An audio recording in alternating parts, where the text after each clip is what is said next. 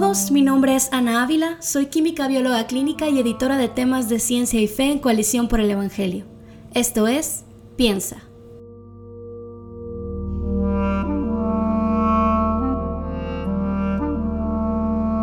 La psicología excusa el pecador. La palabra de Dios nos confronta con nuestro pecado. La psicología analiza para cambiar la conducta. Es algo exterior. En cambio, la palabra de Dios y el Evangelio escudriñan nuestro corazón, que es la raíz de nuestro pecado. ¿Quieres algo temporal o algo eterno? La psicología nada tiene con el poder de la palabra.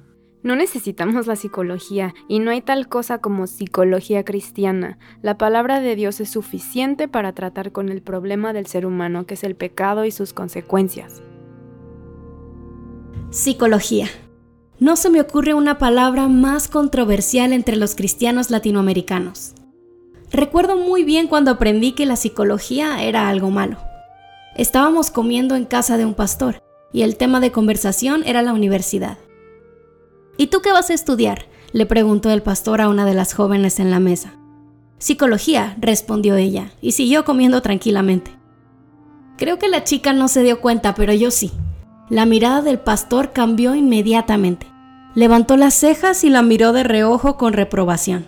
Creo que le dijo algo acerca de su mala decisión, pero no me acuerdo. Lo que quedó grabado en mi mente es que sin duda alguna la psicología no es buena. No es algo que los cristianos deban estudiar.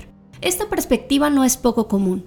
La escuchamos desde el púlpito. La psicología nos ha hecho creer X, pero la Biblia dice Y. La escuchamos en los pasillos de las iglesias. ¿Supiste que fulanita está llevando a su hijo a un psicólogo? El humanismo se está infiltrando en nuestra iglesia. La escuchamos en consejería. No necesitas un psicólogo para tratar con eso. La Biblia es suficiente. La relación entre el cristianismo y la psicología es un tema cargado de emociones. Es probable que ya tengamos una manera de abordar el asunto y estemos listos para objetar a cualquiera que se oponga. Hoy queremos dar un paso atrás y explorar algunas preguntas que tal vez no hemos considerado de manera cuidadosa. ¿Qué es la psicología? ¿Por qué tiene tan mala reputación en las iglesias cristianas? ¿Escuchar a la psicología es menospreciar la suficiencia de la escritura? ¿Puede servir la psicología a la iglesia? ¿Por qué sí o por qué no? Muchos de nosotros tenemos una idea bastante estereotipada de lo que es un psicólogo. Nos imaginamos a un hombre barbón sentado en un sillón mientras te escucha hablar sin parar acerca de todos tus traumas, tomando notas y llegando a la conclusión de que la culpable de todo es tu mamá. Así que empecemos con lo básico. ¿Qué es la psicología? Parte de la razón por la que definir esta rama del conocimiento es complicado es que la psicología es una ciencia joven. Algunos incluso cuestionan el hecho de llamarla ciencia, pero vayamos un paso a la vez. El año era 1879. El lugar, una pequeña habitación en el tercer piso de la Universidad de Leipzig, en Alemania. Ahí, Wilhelm Wundt se convirtió en el padre de la psicología experimental.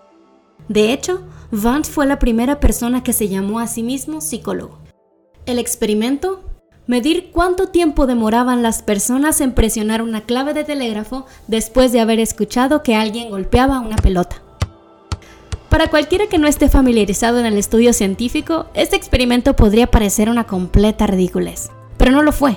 Fue una minúscula pregunta que serviría para describir un poco mejor la manera en que las personas piensan, sienten y actúan. El entendimiento de lo que es la psicología ha evolucionado conforme la práctica de esta ciencia ha madurado. Hasta la década de 1920, la psicología se definía como la ciencia de la vida mental. Wundt se enfocó en estudiar las sensaciones internas del ser humano. Más adelante, hasta la década de 1960, la psicología se redefinió como la ciencia del comportamiento observable. La idea era que, como la ciencia se basa en la observación y no podemos observar sentimientos o pensamientos, se estudie lo que sí se puede observar, el comportamiento.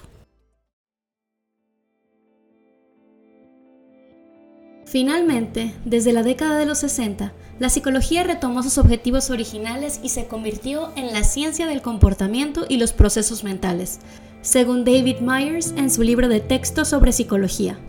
Comportamiento es lo que hacemos y los procesos mentales son las experiencias internas y subjetivas, sensaciones, percepciones, sueños, pensamientos, creencias y sentimientos. Cuando nos ponemos a pensar en las preguntas que la psicología busca responder, empezamos a darnos cuenta de por qué algunas personas ven a esta ciencia con recelo. A final de cuentas, el objetivo de estudio de la psicología es el ser humano. Y la Biblia tiene mucho que decirnos acerca del ser humano. Por ejemplo, una pregunta que un psicólogo puede intentar responder es, ¿cómo es que los bebés perciben el mundo que los rodea? Suena como algo interesante y bastante inofensivo, ¿no? Pero ¿qué tal una pregunta como, ¿qué provoca la envidia en una persona? El cristiano inmediatamente querrá contestar con Santiago 4 del 1 al 4. Y ya, no necesitamos que un estudio longitudinal de 18.000 adultos nos diga que la envidia está relacionada con menor bienestar a largo plazo. La envidia es mala, lo dice la Biblia, punto. Y es así, porque si la Biblia lo dice, así es. Pero ¿qué sucede dentro de nosotros que nos enciende a la envidia? ¿Por qué algunos son más tentados a este tipo de maldad que a otra? ¿Qué sucede en nuestro mundo interior en la medida que envidiamos? Esto también puede servirnos, ¿no es cierto? Estudiar el mundo interior del ser humano no es amenazar la autoridad de la escritura, siempre y cuando nuestro estudio esté supeditado a lo que la Biblia claramente enseña. Platiqué sobre esto con Justin Barrett, psicólogo cognitivo y escritor de Born Believers, un libro sobre cómo la ciencia demuestra que los niños nacen con un instinto natural para creer en un ser divino. El Dr. Barrett compartió conmigo algunas de las cosas que nos perdemos en nuestras iglesias cuando dejamos a un lado la ciencia de la psicología. Nos estamos perdiendo algunas herramientas reales que tenemos que podrían mejorar no solo nuestra teología, sino también nuestro cuidado pastoral nuestra capacidad de administrarnos unos a otros, desarrollar buenos programas eclesiásticos y para eclesiásticos. Nos estamos perdiendo varias herramientas porque los psicólogos han comenzado a estudiar muchas cosas por las que los cristianos en la iglesia realmente deberían estar preocupados. Un ejemplo fácil es el perdón, ¿verdad? Creo que como seguidores de Cristo queremos imitar su carácter perdonador, pero a veces el perdón es realmente difícil. ¿Cómo hacemos para perdonar a los demás? ¿Existen procesos o pasos que podrían ayudarnos a perdonar y reconciliarnos con las personas que nos han perjudicado? Bueno, hay una psicología de eso. Tomemos el ejemplo del perdón. La escritura nos llama claramente a perdonar. Colosenses 3:13 dice, de modo que se toleren unos a otros y se perdonen si alguno tiene queja contra otro. Así como el Señor los perdonó, perdonen también ustedes. No hay duda, los creyentes debemos perdonar, porque es una viva imagen del Evangelio que nos ha salvado. Perdonamos como Dios nos perdonó. Ahora, si el mandato es tan claro, ¿para qué nos hablaría la psicología del perdón? Bueno, esta herramienta puede ser útil de varias maneras. Para empezar, la ciencia de la psicología confirma lo que la Biblia ha dicho siempre. El perdón es bueno. Estudios han demostrado que el perdón está relacionado con un mayor bienestar personal. Esto es un argumento más a favor de nuestra fe, así como cuando la física demuestra que hubo un en el principio. Por otro lado, la ciencia de la psicología nos ayuda a observar lo que nos sucede a nivel biológico cuando guardamos rencor. Aumento de niveles de estrés, ritmo cardíaco y transpiración, por ejemplo, y la manera en que cambia el organismo cuando perdonamos. También se ha descubierto que la falta de perdón puede afectar el sistema inmunológico y exponernos a diversas enfermedades infecciosas. La ciencia de la psicología también puede ofrecernos vistazos interesantes a las necesidades de ciertos grupos de personas en general. Por ejemplo, un estudio de Luther College señaló que las personas ancianas y de mediana edad perdonaban a otros con mayor frecuencia que los jóvenes adultos y también se sentían más perdonados por Dios. Sería interesante descubrir qué ocasiona esta diferencia y cómo la Iglesia puede ayudar a los jóvenes a estar más dispuestos a extender perdón. Además, la ciencia de la psicología nos ayuda a recordar que no todas las personas son iguales. Para algunos, el perdón resulta más natural que para otros. También nos ayuda a reconocer que las situaciones de abuso y violencia hacen que perdonar sea mucho más duro. Los estudios acerca del perdón pueden ofrecernos pasos concretos para guiar a otros en este proceso. Esto nos ayuda a detenernos, ser compasivos y pacientes, evitando meramente arrojar Biblias a la cabeza de alguien que es demasiado necio o no quiere perdonar. Notarás que dije ciencia de la psicología una y otra vez. Ahora podemos detenernos a explorar esta pregunta. ¿Es la psicología una verdadera ciencia? Algunos piensan que no, y suele ser así porque tenemos una visión muy estrecha de lo que realmente es la psicología. Para aclarar un poco lo que un psicólogo hace, fuera de cualquier estereotipo, le pedí al Dr. Barrett que me ayudara comparando la ciencia de la psicología con las ciencias duras, como la física y la química. ¿En qué se parecen y en qué son distintas? Las ciencias psicológicas y las ciencias cognitivas son similares a otras ciencias en que existe una fuerte dependencia de la evidencia, evidencia empírica, evidencia medible. Usamos el método científico cuando hacemos observaciones sobre el mundo Formamos hipótesis a partir de estas observaciones y luego buscamos probar esta hipótesis contra la evidencia. Siempre que razonablemente podemos hacerlo, tratamos de usar métodos experimentales. Esas son algunas similitudes. Donde las ciencias psicológicas son un poco diferentes de la química, la física y algunas áreas de la biología, es que nuestros modelos, la forma en que entendemos los mecanismos, son mucho más probabilísticos están incompletos, son parciales. Los humanos son en realidad mucho más complicados que los químicos. Esto nos aclara un poco el panorama. Cuando hablamos de investigación básica, de observar y describir el mundo en que vivimos, no deberíamos tener ningún problema con la psicología. Es una ciencia como cualquier otra, solo que su objeto de estudio es el ser humano. Eso trae sus propios retos, ya que un ser humano es mucho más complejo que un par de elementos químicos. Los psicólogos no pueden controlar muchas de las variables como se hace en un laboratorio de química, así que las conclusiones de sus ensayos científicos no son tan definidas como en el caso de las ciencias duras. Podemos hablar de probabilidades, no es el caso que siempre que suceda X, Y será el resultado. Ahora, el problema comienza cuando la psicología sale del laboratorio. Esta disciplina tiene distintos subcampos y algunos de ellos no se dedican solo a observar y describir. La psicología también quiere ayudar y es ahí donde vamos a encontrar bastante conflicto. ¿Por qué? Porque la gran mayoría de los psicólogos, y esto es algo que no podemos negar, tienen una cosmovisión profundamente secular, centrada en el hombre y en muchas ocasiones antibíblica. Y cuando una persona aplica la ciencia desde una perspectiva contraria a la palabra de Dios, los resultados son terribles. Pero esto no es exclusivo de la psicología, ha sucedido también en otras ciencias. Tomemos como ejemplo la genética, la rama de la biología que estudia la herencia. ¿Qué pasó cuando una manera de pensar antibíblica se combinó con la ciencia de la genética? La eugenesia. El diccionario Oxford define la eugenesia como el estudio de métodos para mejorar las características mentales y físicas de la raza humana al elegir quiénes pueden convertirse en padres. A pesar del uso de pruebas científicas para hacer sus diagnósticos, la eugenesia era una filosofía social, una filosofía completamente antibíblica. Negaba la imagen de Dios y la dignidad de seres humanos considerados inferiores por ciertas características físicas y mentales. Hacemos bien rechazando completamente las filosofías eugenésicas. Sin embargo, la ciencia de la biología genética que los eugenistas utilizaron no es mala en sí misma. Los problemas empiezan cuando la ciencia se aplica con una cosmovisión contraria a la palabra de Dios. Hay muchas terapias y prácticas psicológicas seculares que son antibíblicas, de eso no tenemos duda. Pero eso no nos debe llevar a rechazar la psicología por completo. No debemos confundir la ciencia con la filosofía con la que se practica dicha ciencia. Latinoamérica es enorme y la iglesia hispana es diversa. No en todos lados se piensa igual acerca de la psicología.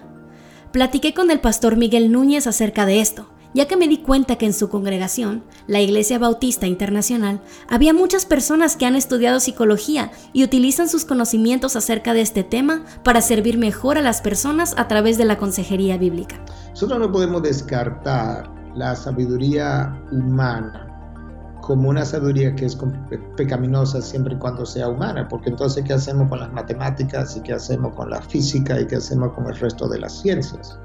Entonces no hay duda de que el hombre es capaz de observar eh, fenómenos entonces y hacer anotaciones y aprender de las anotaciones que hace.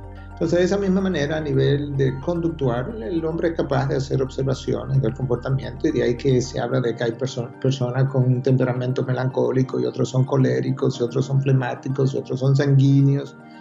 Yo no puedo descartar eso como si fuera una sabiduría, como tú decías, del, del diablo o diabólico.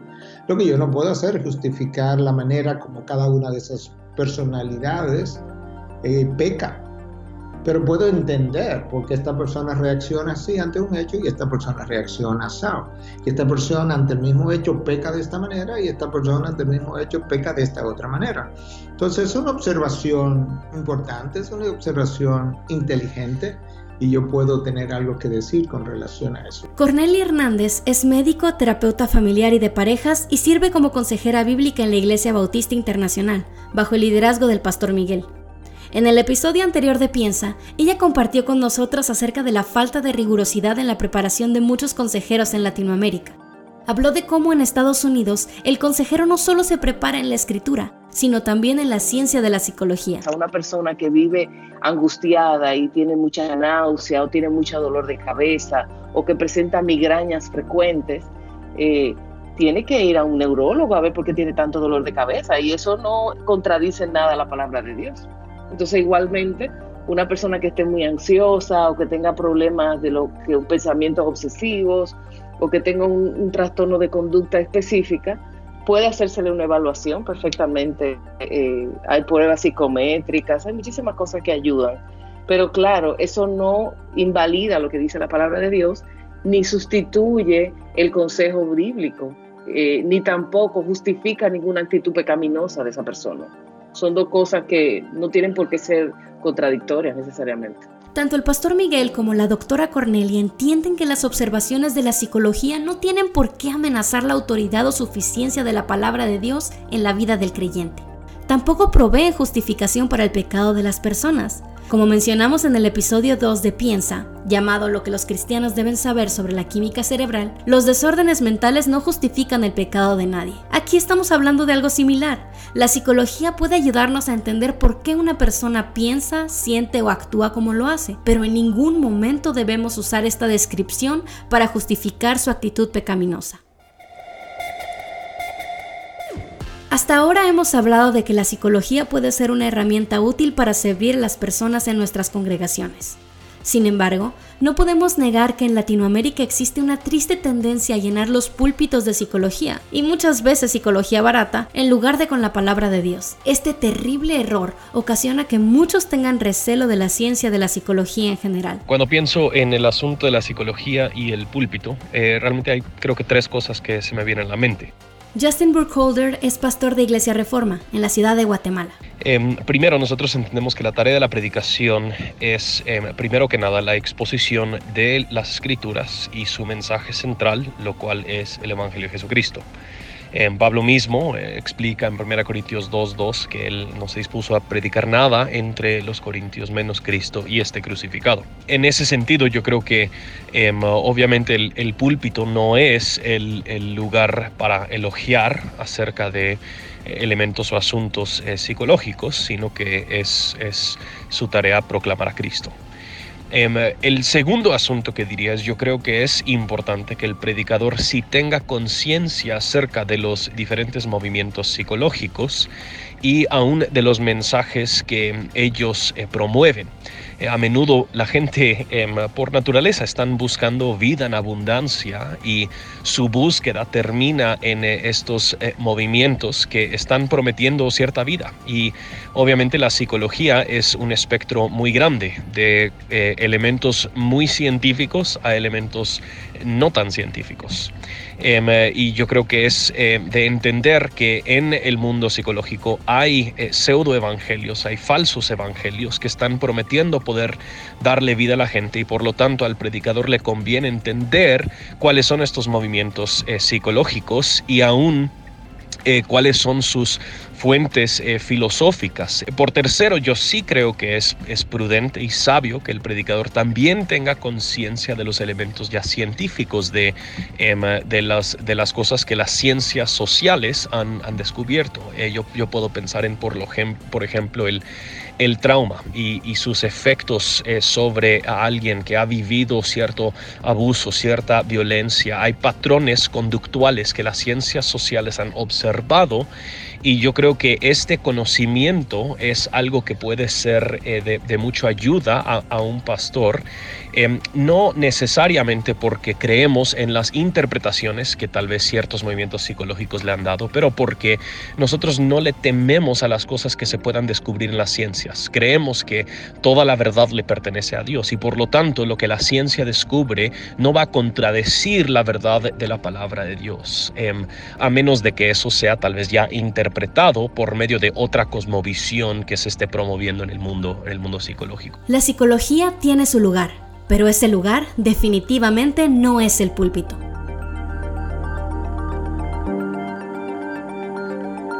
Durante el mes de julio tuve la oportunidad de participar en un seminario de verano organizado por Fuller Theological Seminary.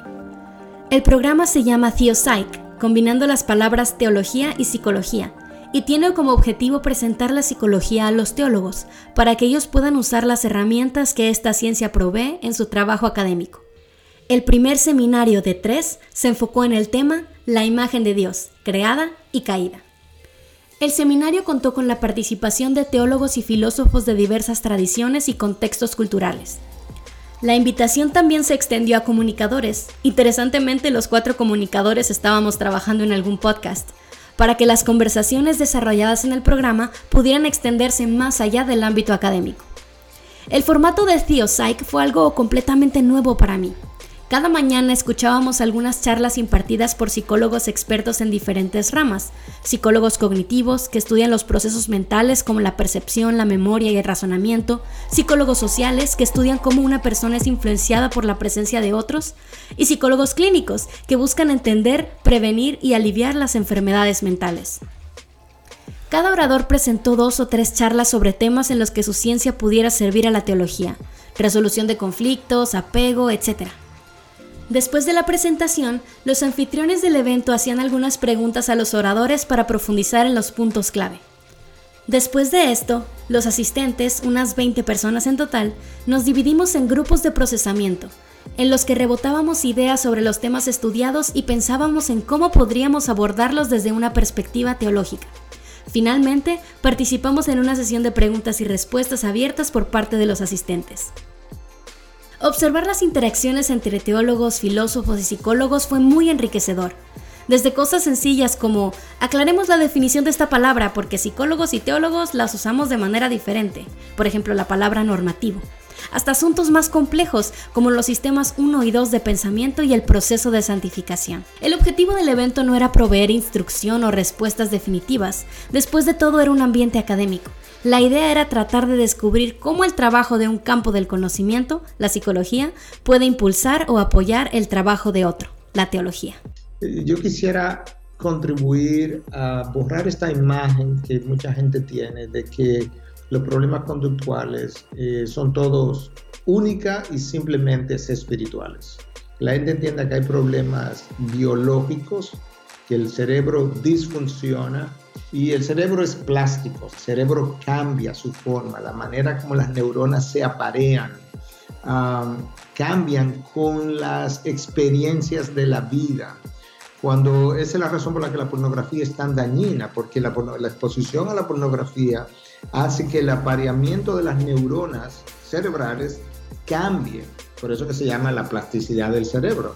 Entonces, cuando alguien está viendo pornografía yo quiero ayudarlo, no es tan simple como decirle arrepiéntete esta noche y ya mañana tu problema está resuelto. No, no, es verdad que él tiene que arrepentirse. Pero él tiene un problema que se ha creado en la formación de esos circuitos cerebrales ah, que se han formado de manera anormal por la exposición al pecado, sí es cierto, pero se han formado, ya están formados. Entonces yo tengo que saber que yo tengo que caminar un largo trecho con esta persona ayudándolo a que él pueda a no exponerse a estas experiencias pornográficas para que esos circuitos formados y esas conexiones formadas puedan comenzar a debilitarse y a deshacerse. ¿Cómo es que el consumir pornografía o el ser víctima de un trauma severo afecta a las personas a nivel conductual y a nivel de desarrollo cerebral? La ciencia de la psicología puede ayudarnos a responder estas preguntas. De nuevo, en el caso de la pornografía, por ejemplo, esto no justifica el pecado de la persona. Necesita haber arrepentimiento. pero comprender mejor estos procesos puede hacernos crecer en gracia y en el entendimiento de cómo abordar mejor el proceso de santificación personal en distintas situaciones. ¿Cómo debe la Iglesia utilizar las herramientas que provee la ciencia de la psicología? No existe una sola respuesta correcta. Diferentes creyentes, temerosos de Dios y con alta estima de su palabra, tienen distintas opiniones respecto a cómo debemos abordar la relación entre la psicología moderna y la fe cristiana. Existe un espectro de posturas. Las cinco más importantes se detallan en el libro Counseling and Christianity, la consejería y el cristianismo, editado por Stephen Grego y Timothy Seymour. Las cinco posturas son el modelo de niveles de explicación, que no busca integrar la psicología y la teología, sino honrar el dominio de cada una. El modelo de integración, que busca practicar la psicología con rigor científico y siendo moldeado por las convicciones cristianas. El modelo de la psicología cristiana, que invita a los cristianos psicólogos a desarrollar sus teorías de investigación y práctica desde una cosmovisión cristiana, sin dejar de participar en la academia secular el modelo transformacional, que presenta una psicología exclusivamente para cristianos, basada en la verdad cristiana. Finalmente, tenemos el modelo de consejería bíblica, que enseña que solo la Biblia puede entender e interpretar las experiencias humanas correctamente, aunque acepta algunas de las observaciones ocasionales de la psicología moderna. Estas posturas no están completamente separadas entre ellas, pueden solaparse en algunos aspectos. Además, no todos los que comparten una misma perspectiva estarán de acuerdo en todo. Como en cualquier asunto complejo, vale la pena estudiar los argumentos de los proponentes de cada perspectiva. Para conocer más sobre cada postura y entender mejor cómo abordan el tema de la consejería, te invitamos a revisar el libro editado por Grego y Sissemore. Es nuestra oración que cada vez más congregaciones exploren estos asuntos difíciles pero valiosos. Es nuestra oración que cada vez más personas, en particular pastores, líderes y consejeros, busquen amar a Dios y a los demás siendo lo más precisos que puedan, bíblica y científicamente. Las ciencias nos dicen lo que es, no lo que debe ser. Nos ayudan a observar y describir el mundo que nos rodea para poder administrarlo con sabiduría. La psicología funciona igual. No podrá resolver las preguntas de identidad que todos los seres humanos nos hacemos, ¿Por qué estoy aquí? ¿Qué sentido tiene la vida? Estas preguntas encuentran su respuesta clara en la palabra de Dios, en Jesucristo. Sin embargo, la psicología sí puede ayudarnos a entender por qué las personas piensan, sienten y actúan como lo hacen. Nos puede ayudar a comprender y amar mejor a nuestro prójimo. Y ese es el llamado de todo cristiano.